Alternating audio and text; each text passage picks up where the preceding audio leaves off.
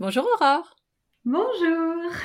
Bon, on s'est quitté, vous étiez en Argentine et euh, je me souviens avoir dit que vous alliez donc dans un nouveau pays qui n'était pas prévu dans votre tour du monde. Donc euh, explique-nous rapidement ce qui a fait que vous êtes allé dans ce pays-là et pourquoi vous avez choisi d'y aller. Donc on était en Argentine effectivement et euh, notre premier itinéraire on l'avait conçu de façon à ce que ce soit assez logique en termes de trajet et de passage de frontières. Et donc normalement on devait passer au Chili parce que on rêvait d'aller euh, sur l'île de Pâques et que l'île de Pâques n'est qu'à 4 euh, heures d'avion de euh, Tahiti et que donc ça faisait des étapes parfaites pour arriver jusqu'à la Polynésie. Sauf que avec le Covid, bah, déjà l'île de Pâques était fermée et les liaisons aériennes avaient donc été toutes coupées. Et euh, le Chili exigeait par ailleurs une vaccination complète de tous les membres de la famille, y compris des enfants. Donc, euh, c'était hyper contraignant. Il faut se replacer dans le contexte. Et on était en plus en novembre 2021. À l'époque, personne ne vaccinait aucun enfant de quelque âge que ce soit. Et donc, euh, et donc, on a fait une croix sur le Chili en se disant que bah, c'était une question d'opportunité, qu'on verrait ça une autre fois. Et la seule possibilité, en fait, de rejoindre la Polynésie, qui pour le coup était une étape euh, qu'on voulait vraiment pas rater, parce qu'on a des amis qui habitent là-bas. Et, euh, qu'on leur avait promis juré qu'on venait les voir, bah, c'était la seule option possible, c'était les États-Unis. Donc, changement de programme total. Euh, voilà, on ressort les cartes euh, euh, et, on refait un itinéraire en se disant, bah voilà, il faut rajouter les États-Unis. Et on ne pouvait pas y passer seulement trois jours ou deux jours pour du transit. À l'époque, ils exigeaient, pour rentrer en Polynésie, d'avoir 15 jours consécutifs passés sur le territoire américain. Donc, grâce à quoi on s'est retrouvé à, bah, à prévoir un road trip qui n'était pas du tout imaginé au début sur, euh, sur les États-Unis. Donc vous avez fait quoi? Et donc on est parti, euh, on a quitté Buenos Aires un 30 décembre, on a passé la nuit dans l'avion et on a débarqué un 31 décembre à 17h à Las Vegas. parce qu'on s'est dit tant qu'à faire les choses, euh, autant se marrer un peu. Ah bah oui, t'as raison. Et donc on a passé le nouvel an à Vegas, ce qui est assez marrant franchement. Et euh, Vegas, il se trouve en fait, c'est euh, le point de départ de plein de, road trips en fait dans les grands parcs américains. Enfin, c'est une des options possibles. Donc voilà, donc on est parti de Vegas, on avait loué une voiture, donc euh, changement de mode de transport par rapport à ce qu'on faisait depuis le début. Et on a pris une voiture et pendant 15 jours et demi, on s'est baladé tout autour dans les grands parcs, donc bah, déjà le Grand Canyon qu'on connaissait pas, euh, Monument Valley, on est allé à Zion, enfin voilà, on en a fait un certain nombre. Et en fait, on a fini notre road trip à San Francisco, qui était là le point de départ pour aller euh, prendre l'avion pour, pour la Polynésie. Donc on devait rester 15 jours, mais les choses ne se sont pas passées comme prévu, parce que sinon c'est pas oh, drôle. tu vois, c'est pas moi qui, qui fait durer l'épisode. C'est ça. Euh, et, en fait, euh, il se trouve que pas de bol, euh, on a attrapé le Covid. Ah mince. Bah, c'est vrai qu'on arrivait de, de, pays où on n'avait vu personne pendant des mois et là on a fait un bain de foule à Vegas et je pense que dès qu'on a posé le pied sur le pays, on a attrapé tous les quatre le Covid. Et donc on l'a chopé bah, les uns derrière les autres en fait, ce qui fait qu'on a traîné un Covid familial pendant, bah, pendant plusieurs semaines. Et donc, impossible de prendre l'avion, évidemment. Il fallait attendre que tout le monde repasse euh, bah, en négatif. Et donc, euh, au lieu de passer seulement 15 euh, jours, enfin 17 jours, bah, on s'est retrouvé à passer 3 semaines et demie, quasi un mois aux US. Ah oui, c'est pas la même. Non, non, non, ça a été une étape un peu difficile pour nous. Là, j'en parle avec vachement de recul et j'en rigole aujourd'hui, comme souvent quand il t'arrive des petites galères. Mais oui. Mais c'est vrai que sur le moment, euh, beaucoup, beaucoup de stress parce que, en plus, on avait des réservations derrière à Tahiti Mais oui. Euh, qui devaient enchaîner, que tout était booké à l'avance. C'est la seule destination en plus où on avait booké à l'avance parce que c'est une destination très chère et qu'on avait hyper peur de perdre nos résas, enfin de pas pouvoir modifier les trucs. Et au final, tout s'est fait euh, très facilement. Mais euh, le simple fait de devoir changer d'avion, enfin de vol, de décaler dans le temps et tout, c'était, euh, ça a été quand même pas mal, euh, pas mal stressant.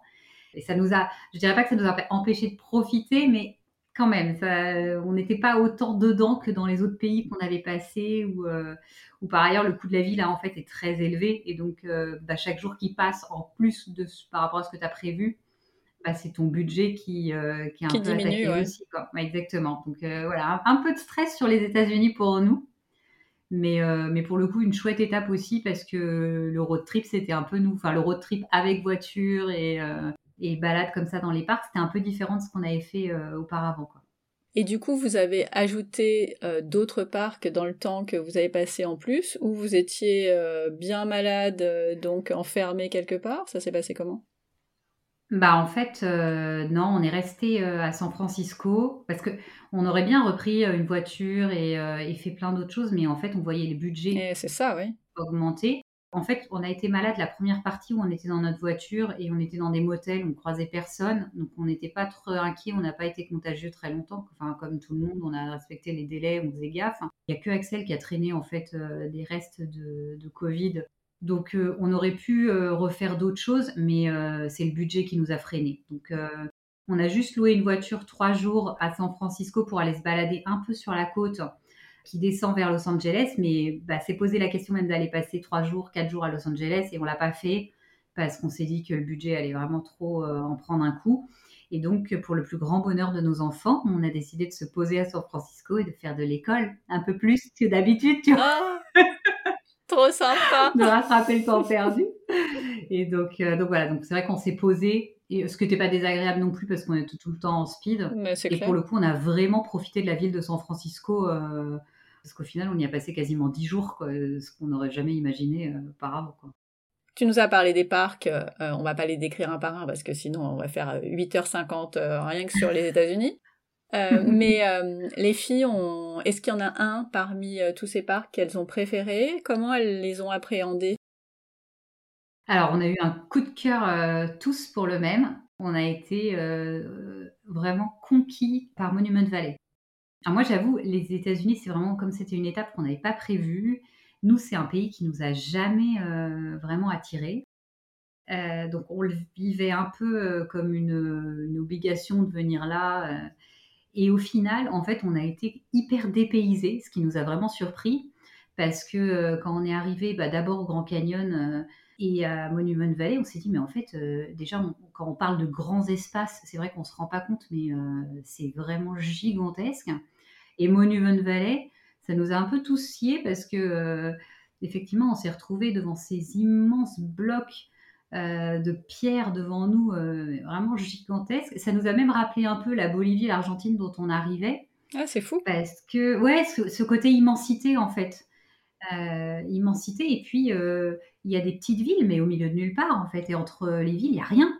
Et c'est pas du tout l'image des États-Unis qu'on avait en tête, quoi donc voilà, donc vraiment, euh, enfin ouais, on a adoré Monument Valley. On a trouvé que c'était, euh, enfin celui qui nous a le plus euh, touché parce qu'en plus les lumières au lever du soleil, au coucher du soleil sont vraiment particulièrement magiques.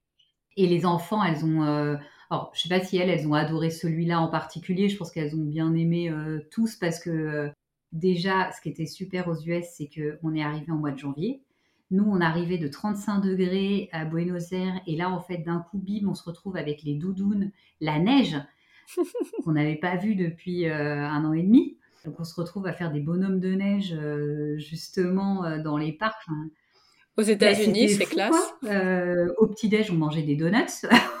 Autant te dire qu'elles étaient refaites. trop bien. Elles, ah ouais, elles étaient trop contentes quand on leur disait qu'est-ce qu'on mange, burger, ah bah formidable.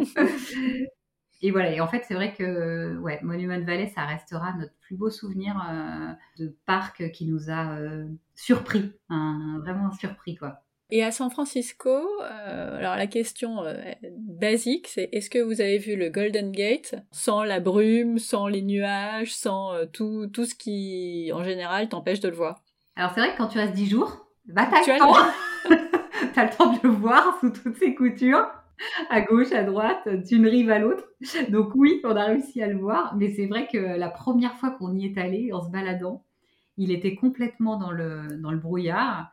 Et c'est assez stupéfiant parce que, en fait, c'était le matin et en fait, il y avait du vent et d'un coup, le brouillard a été chassé, mais ça s'est fait en quelques minutes et on voyait une nappe grise devant nous et d'un coup, il apparaît. Et on, le voit vraiment près quand on se dit, mais mince, c'est ça.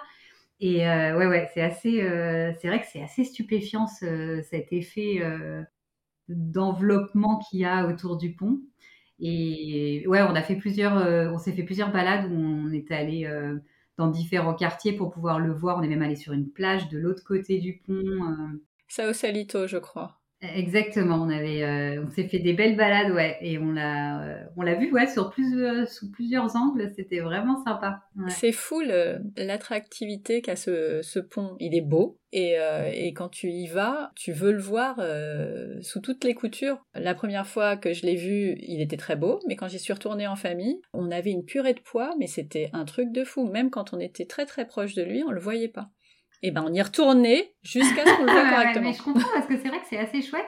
Et là, il y a une des fois où on a fait un truc que je recommande vraiment, c'est que déjà on l'a traversé à pied. Eh ouais. euh, on est allé de l'autre côté justement, on allait vers Sao Salito. Et là, il y a deux trucs. Il y a un, on peut descendre sous le pont, dans les entrailles du pont en fait, parce qu'on est encore dans la, t'es encore es dans les escaliers, mais en fait les... tu entends les voitures qui passent au-dessus de ta tête, c'est assez euh, assez incroyable. Mm-hmm. Et tu peux aussi faire une, une petite balade en fait qui t'emmène sur une plage qui est pas très loin en fait, qui est à un quart d'heure de marche. Et là, tu peux voir le coucher du soleil et euh, sur le pont et c'est vraiment vraiment très chouette. Il, y a, des belles vues à choper euh, et des belles ambiances vraiment différentes des deux côtés quoi. Et c'est une ville plutôt sympa. Qu'est-ce que vous avez préféré là-bas? Vos petits coups de cœur à part le pont évidemment. Euh, les enfants ont beaucoup aimé la visite de la prison. Pour le coup, ça les a ça les a vachement marqués parce que c'était très concret de voir les cellules des prisonniers, de voir euh, le réfectoire, euh, qu'on nous explique qu'ils ont essayé de s'enfuir. Euh. donc c'est vrai que c'est une balade, c'est un peu onéreux, mais c'est vraiment un endroit, un endroit sympa, quoi, intéressant, je dirais. Souvent, il faut réserver longtemps à l'avance. Là, vous n'avez pas eu de problème? Alors nous, on n'avait pas trop ce problème-là parce qu'à l'époque où on y était, il n'y avait personne on était euh, encore en plein Covid et euh, le, flot de touristes euh, était, je pense, sans commune mesure par rapport à d'habitude. mais c'est vrai qu'apparemment, effectivement, il faut réserver. Après, il y a aussi le Cable Car Museum, qui est un, musée qui se fait tout simplement, qui est gratuit et pareil, c'est vraiment chouette pour les adultes comme pour les enfants de voir un peu comment, comment les tramways sont organisés dans la ville, parce que c'est quand même très typique Oh oui. De San Francisco. Donc ça, franchement, on a bien aimé. Et il y a aussi un musée, euh, le, j'allais dire le MoMA. Euh, je ne sais pas si c'est un MoMA euh, précisément, mais Muséum d'art contemporain. Et pareil, très intéressant, très sympa. Et de mémoire, l'entrée est également gratuite. Ah, intéressant. Ça fait que c'est une belle activité à faire. qui ne grève pas le budget. Ouais, qui grève pas le budget. Bah ouais, on cherchait un peu les trucs pas chers. Après, c'est une ville où on se balade c'est hyper agréable de se promener tout simplement parce qu'il y a plein de grandes artères, parce qu'il y a plein de parcs aussi, mmh euh, ce qui est assez, euh, assez singulier pour être euh, souligné. c'est vrai que nous, on est parisiens, on n'a pas l'habitude de voir autant de parcs dans une ville, dans une grande ville. Et, et, on en a bien profité. On a fait vraiment des belles balades longues. Puis on traverse, c'est assez typique des États-Unis, les quartiers, le quartier chinois, mmh Tout à fait. le quartier italien. Donc, ouais, il y a moyen vraiment de, de sans trop dépenser d'argent faire des trucs très chouettes. Et d'aller voir les otaries. Et d'aller voir les otaries, c'est vrai, j'avais oublié. Mais on fait un peu les blasés sur ce sujet.